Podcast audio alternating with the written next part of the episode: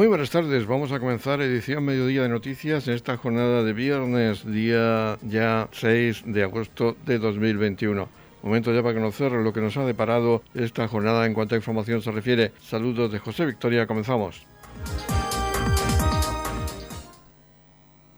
El Consejo de Gobierno de la Comunidad Autónoma de la Región de Murcia, a propuesta de la Consejería de Empresa, Empleo, Universidades y Portavocía, ha aprobado hoy un decreto que contempla ayudas por un importe total de 1,3 millones para la financiación de medidas de prevención, contención y protección frente a la COVID en infraestructuras comerciales municipales, mercados semanales de venta ambulante y centros comerciales abiertos de la región de Murcia. Estas ayudas están incluidas en los presupuestos generales de la Comunidad Autónoma para este ejercicio y tienen como destinatarios a los ayuntamientos de la región, que serán los responsables de desarrollar las actuaciones a subvencionar dentro de este programa de ayudas para contribuir a la recuperación del comercio minorista. Las obras que ejecuten los entes locales deberán estar en consonancia con las medidas de prevención, contención y protección frente a la crisis sanitaria producida por la pandemia de la COVID-19. Las ayudas oscilarán desde el mínimo de 20.000 euros a un máximo de 65.000 en función de la población de los distintos municipios. Los ayuntamientos deberán destinar los fondos a adaptar, rehabilitar, mejorar y modernizar el equipamiento comercial colectivo de plazas de abastos y recintos de titularidad pública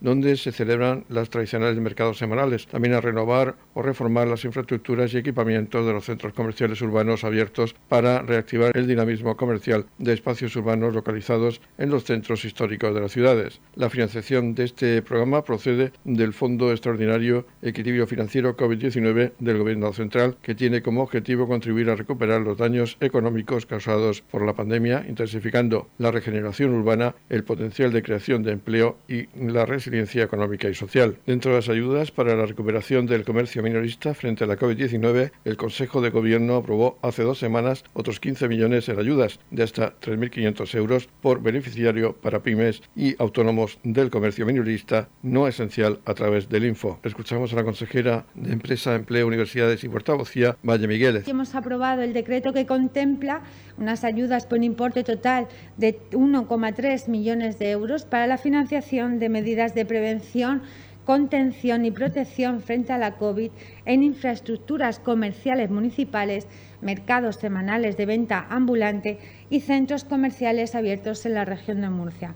Los destinatarios de estas ayudas son los ayuntamientos de la región que recibirán entre 20.000 y 65.000 euros en función de la población de los distintos municipios y que deberán destinar a la adaptación, a la rehabilitación, a la mejora y modernización del equipo comercial colectivo de plazas de abastos, recintos de titularidad pública donde se celebran los adicionales mercados semanales. En los próximos días se efectuará la publicación en el Boletín Oficial de la Región de Murcia de, este decreto de ayudas y ya entre el 1 y el 30 de septiembre los ayuntamientos podrán presentar dichas solicitudes. Edición Mediodía. Servicios informativos. La factura del agua varía hasta un 479,3% según la ciudad en la que se reside, de acuerdo a un estudio realizado por Facua Consumidores en Acción sobre las tarifas para el año 2021 del suministro domiciliario de agua en 57 ciudades españolas. El estudio finalizado en julio abarca a todas las capitales de provincia y de comunidades autónomas, Santiago de Compostela y Mérida, además de las dos ciudades autónomas y las tres ciudades Gijón, Jerez de la Frontera y Vigo, que tienen una mayor población que sus respectivas capitales de provincia. Ceuta es la ciudad con el agua más cara, seguida para un consumo de 9 metros cúbicos de Murcia, Después, las ciudades más caras difieren en función del diámetro del contador.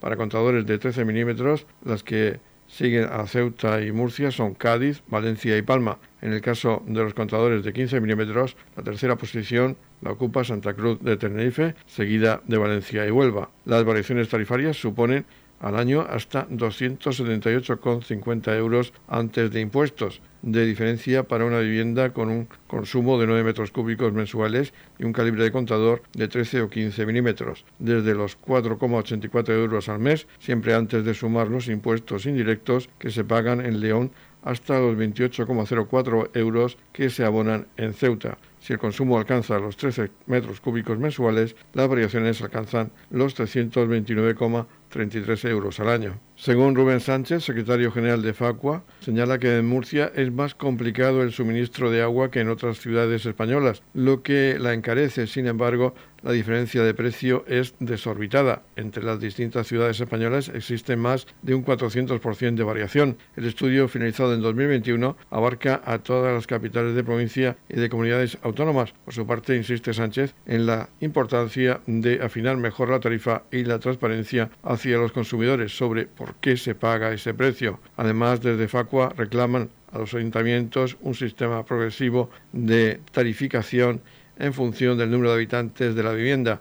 De esta manera, los hogares con más personas podrían demostrar que no están derrochando agua y se paralizaría los consumos excesivos de una manera más justa. En parte es lógico que en Murcia el precio sea más alto porque hay mayor dificultad de acceso al suministro, es más caro llevar el agua en Murcia a un ciudadano que llevársela en Sevilla, por ejemplo, o en Barcelona, pero en cualquier caso creemos que la diferencia es absolutamente desorbitada, mucho más de un 400% de variación. Por otro lado, nosotros creemos fundamental que se establezca un sistema de fijación de tarifas orientado a fomentar el ahorro, en el que se conozca por parte de la suministradora el número de habitantes de la vivienda mediante el cruce de datos con el padrón, de manera que se pueda premiar el ahorro con bonificaciones a quienes consuman poco Edición Mediodía con toda la actualidad local.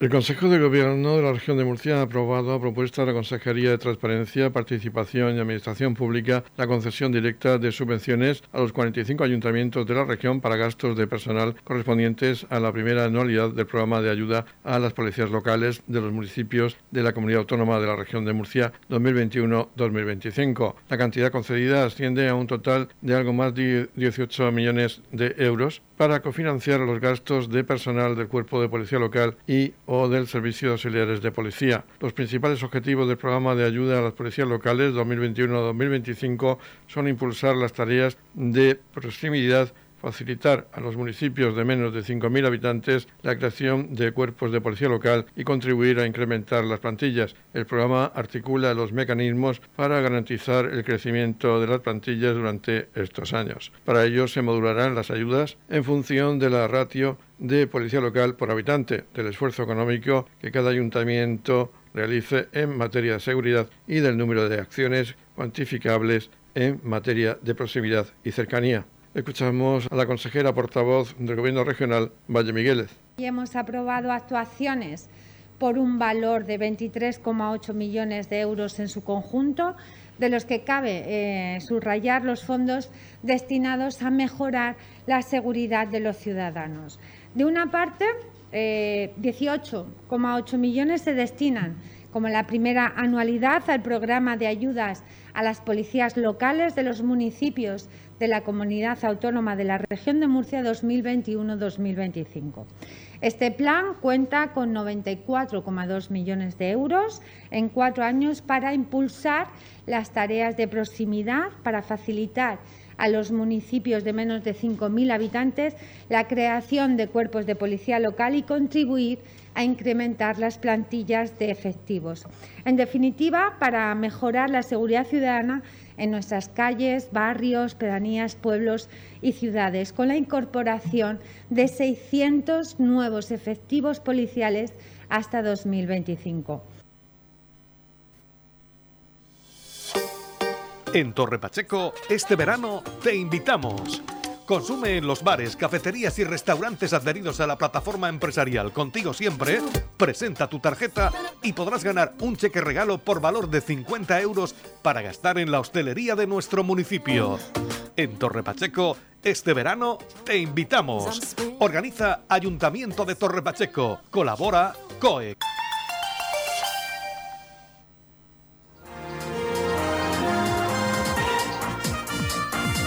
Edición Mediodía, el pulso diario de la actualidad local. Las embarazadas de la región de Murcia podrán solicitar la cita para su vacunación en su centro sanitario habitual, según informaba el consejero de Salud Juan José Pedreño, y podrán pedir recibir su dosis tanto en esas instalaciones como en las grandes sedes habilitadas. Durante los últimos días, desde Salud se han intensificado las labores de promoción y priorización para que las embarazadas sean vacunadas lo antes posible, dado el mayor riesgo que pueden tener frente a la COVID-19. Mercadillos de verano en la Torre Golf Resort de Roldán, Plaza Town Center. Todos los miércoles y viernes del 2 de julio al 27 de agosto, de 7 de la tarde a 12 de la noche. Mercadillo artesanal, moda, calzado, complementos y todo lo que puedas imaginar, con animación infantil, barras de comida y música en directo. Mercadillos de verano en la Torre Golf Resort de Roldán, Plaza Town Center. Organiza Asociación de Comerciantes, COEC y Mercados Torre Pacheco. Colabora Ayuntamiento de Torre Pacheco. Edición Mediodía, Servicios Informativos. La Consejería de Sanidad ha habilitado un sistema de autocita a través de la web de Murcia Salud y la aplicación móvil para la población de 12 a 19 años del municipio de Torre Pacheco que aún no ha recibido su primera dosis. La vacunación se llevará a cabo el miércoles 11 de agosto en el recinto ferial de IFEPA. Es muy importante acudir con cita, el documento nacional de identidad y también tarjeta sanitaria. Edición Mediodía. Servicios informativos. La Fundación Dar de Sí ha solicitado fondos europeos para la construcción de una residencia para personas con discapacidad intelectual. El Ayuntamiento de Torre Pacheco colabora con la cesión de una parcela de algo más de 7.000 metros cuadrados en el entorno del Pasico. Desde el año 2005 se llevan a cabo actuaciones como el proyecto de respiro familiar en Santa Rosalía para periodo de vacaciones donde las familias pueden dejar a aquellas personas con discapacidad y tener ese periodo de descanso. Vamos a escuchar a la concejal de Servicios Sociales del Ayuntamiento de Torre Pacheco, María José López, hablar de esa reunión en la que la Fundación Dar de Sí solicitaba estas ayudas para este proyecto? Pues cierto, eh, hace ya unas semanas en Junta de Gobierno eh, se inició el, proceso para esta, para esta construcción de la residencia que, hablamos, eh, con una cesión de un espacio municipal para que en, ese, en esos terrenos que están ubicados en la zona del, del Pasico se pueda construir esta residencia. la intención de, de dar de sí, y así nos lo manifestó en la reunión que tuvimos la pasada semana, es poder solicitar a los fondos europeos pues dinero, una subvención para poder construir esta residencia que tanto necesita. Tenemos varias asociaciones trabajando en el municipio en ese sector, Prometeo, Aidemar, Fandí, pero es cierto que no tenemos ningún espacio residencial como tal. Algo muy necesario, algo que en lo que el Ayuntamiento de Torre Pacheco apoya a dar de sí eh, al 100% y esperamos que, que esa solicitud de fondos europeos sea satisfactoria y se pueda construir esta residencia que, como bien digo, tanto necesitamos en el municipio. El espacio creo que son unos 7.000 metros aproximadamente. Sí, aproximadamente, aparte en una zona que creemos espectacular para ese servicio porque es una zona muy cercana a la ermita del Pasico, eh, una zona, pues unos solares que hay ahí, es una zona residencial con un colegio, se puede pasear tranquilamente porque a unos metros tenemos la ermita. La verdad que creemos que es un, es un espacio eh, perfecto para, para, esa, para la ubicación de la residencia y justo eh, en, la, en, una parcela que hay al lado, la intención de este ayuntamiento y de la Concejalía de Servicios Sociales es poder construir en un futuro una residencia de ancianos que quedará en la misma zona. Entonces se va a quedar ahí un espacio, eh, creo que, que, ideal pues para, para, para, pues, para, pasear, para estar tranquilo, para bueno un espacio que, que tiene las necesidades que este tipo de residencia requiere.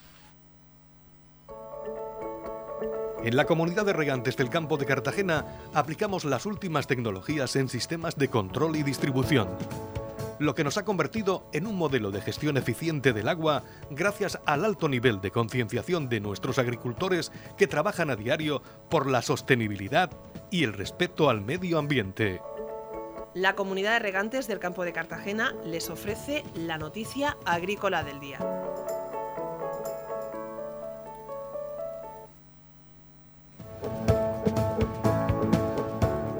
En la noticia agrícola del día vamos a hablar de agua y conciencia, la nueva campaña para dar una segunda vida al agua.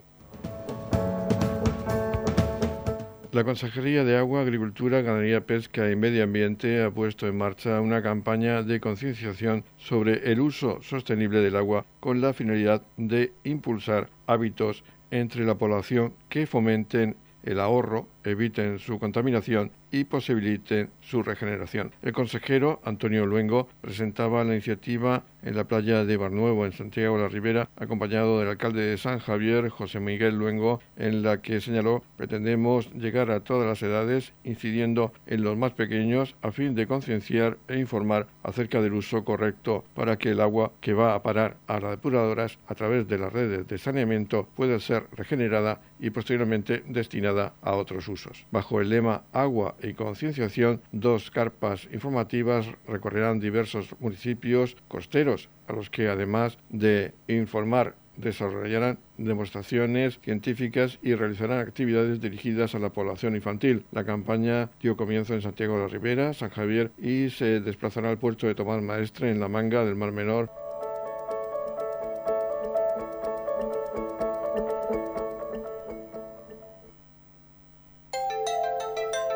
En la comunidad de regantes del campo de Cartagena aplicamos los últimos avances en innovación y desarrollo al servicio de una agricultura de regadío eficiente y respetuosa con nuestro entorno.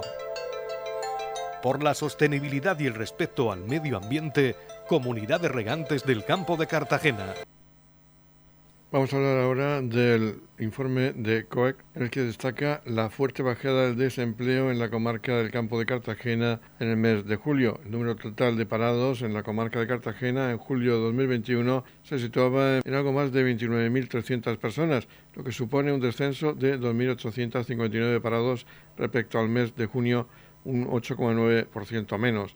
Por sectores, el desempleo en julio disminuía en todos los sectores sin empleo anterior un 13,8%, en agricultura un 9,7%, en servicios un 8,5%, en construcción un 6,5%, en industria un 6,3%. valora con moderado optimismo esta mejoría en las cifras del desempleo en la comarca del campo de Cartagena. Julio es un mes en el que tradicionalmente baja el desempleo en la comarca por el efecto de la temporada estival, tanto en la hostelería como en el comercio y por el efecto de las rebajas. Por municipios, el número de parados cayó en todos ellos con especial incidencia en Mazarrón un 13%, La Unión un 11,2%, San Javier un 10%, San Pedro Pinatar un 9,9%, Cartagena un 9,1% y Fuente Álamo un 8%. Los menores descensos del paro se dieron en Torre Pacheco con un 2,8% y los Alcázares con un 2%. Esta disminución de parados se manifiesta en todos los grupos de edad con especial incidencia en hombres y mujeres menores de 25 años. La situación a medio plazo del desempleo en la comarca del campo de Cartagena parece mostrar un cambio de tendencia frente al deterioro que comenzaba en abril de 2020 con el inicio de la crisis del COVID-19, gracias al avance de la vacunación y la recuperación del turismo nacional en la campaña estival, añadía Ana Correa, la presidenta de COEC.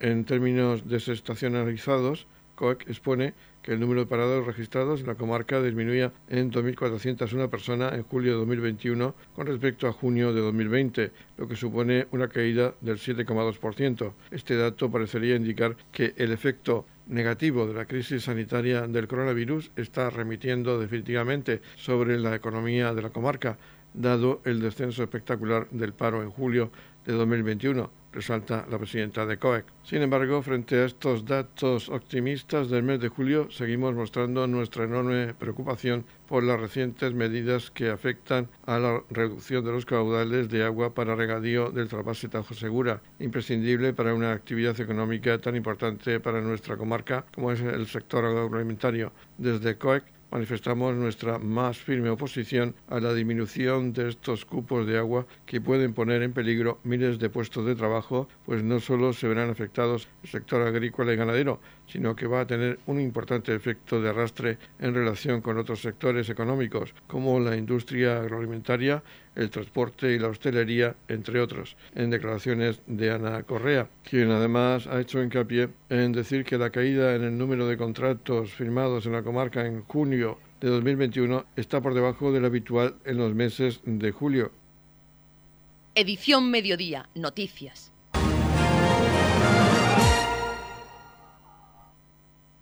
Seguidamente vamos a hablar de una iniciativa solidaria y se ha realizado gracias a la Asociación de Mujeres María de la Cabeza de Meroños, el técnico municipal de Torre Pacheco. Vamos a hablar con la presidenta de esta asociación, con Fabi Sánchez, y es que habéis tenido la feliz idea de contribuir con un proyecto de investigación muy importante que lleva a cabo el ginecólogo y oncólogo José Martínez Más, que es un proyecto de investigación sobre inteligencia artificial para la detección precoz del cáncer de cervix. Pues sí. ¿Cómo surgió la idea? ¿De quién partió? Pues la verdad que mi compañera Loli lo dijo, dice, podíamos hacer esto porque nosotros hacemos normalmente cuando esto está normal, pues solemos hacer todos los meses un cartón y eso lo ponemos para ayuda a los viajes. Entonces, como esto ya está todo parado y no lo hacemos, pues dice, pues podríamos hacer un cartón y, sacar algo y ayudarle. Y la verdad, porque así lo hemos hecho. ¿Y qué cantidad habéis podido recaudar gracias a esta iniciativa? Pues, pues hemos dado unos 400 euros. ¿Y qué habéis hecho? ¿Habéis entrado en la plataforma? ¿Se lo habéis dado personalmente a José Martínez? No, se lo hemos dado personalmente. ¿Y qué os ha dicho? ¿Qué, os, qué palabra de agradecimiento os ha dicho? Hombre, voy a ver.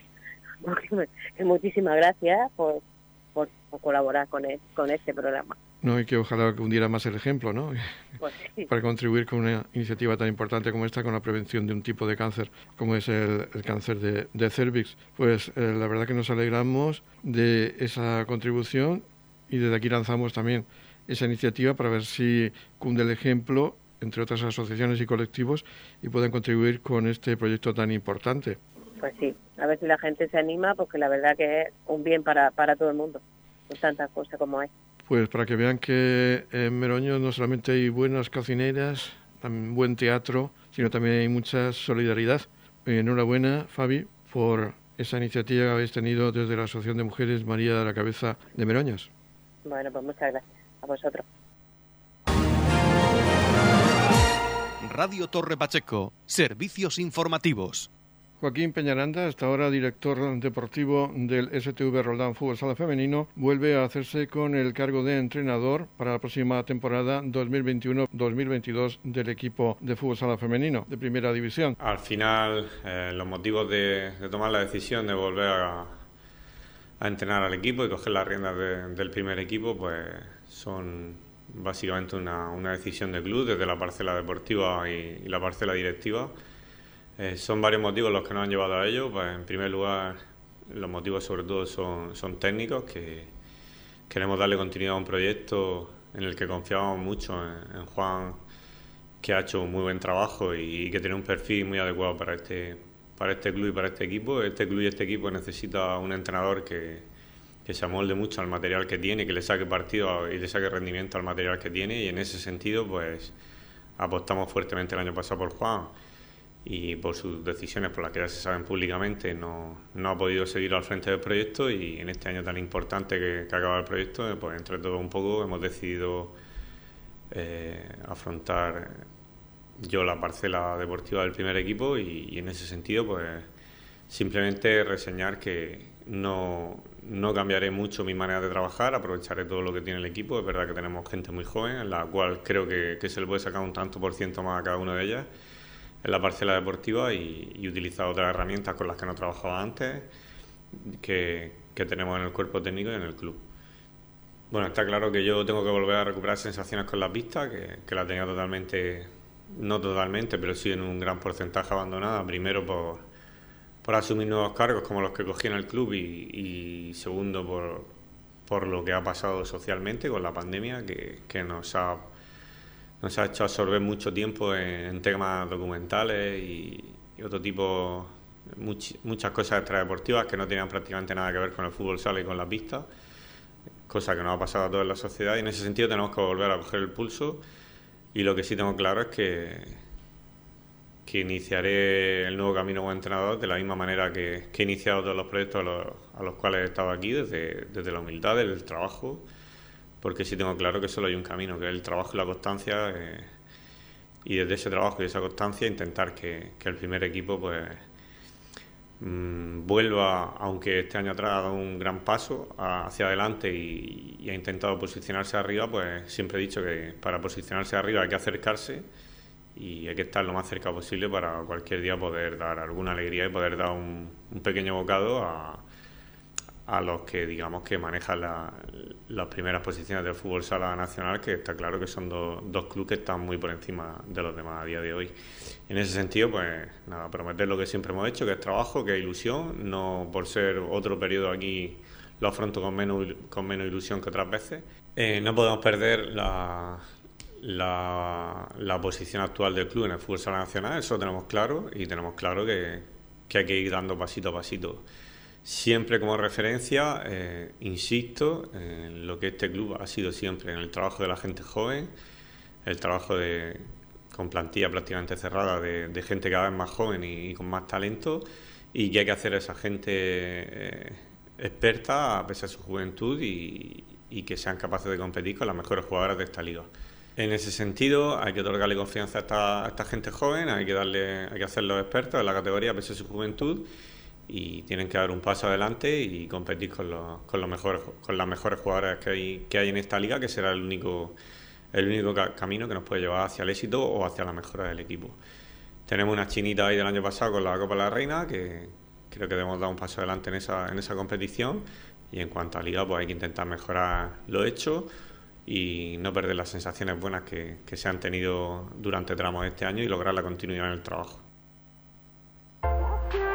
Summer Night Experience, una iniciativa con la que se pretende dinamizar y apoyar el comercio y la hostelería local.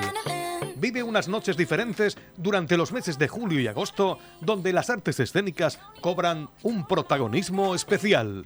Este viernes 6 de agosto, sal a cenar, tomar un helado o una copa en las terrazas de verano del casco urbano de Torrepacheco y disfruta de las actuaciones de Álvaro y Mara y las llamas del juglar.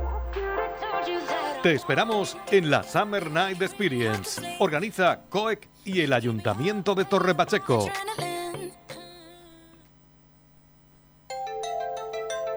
En la comunidad de regantes del campo de Cartagena aplicamos los últimos avances en innovación y desarrollo al servicio de una agricultura de regadío eficiente y respetuosa con nuestro entorno. Por la sostenibilidad y el respeto al medio ambiente, Comunidad de Regantes del Campo de Cartagena. La comunidad de regantes del campo de Cartagena les ofrece la información del tiempo.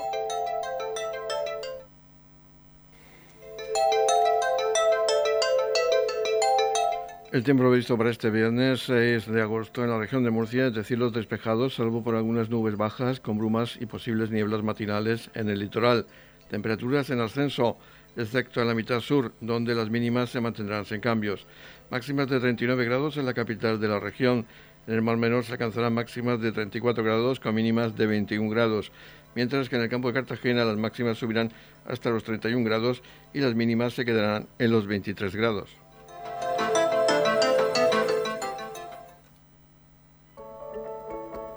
En la comunidad de regantes del campo de Cartagena aplicamos las últimas tecnologías en sistemas de control y distribución lo que nos ha convertido en un modelo de gestión eficiente del agua gracias al alto nivel de concienciación de nuestros agricultores que trabajan a diario por la sostenibilidad y el respeto al medio ambiente.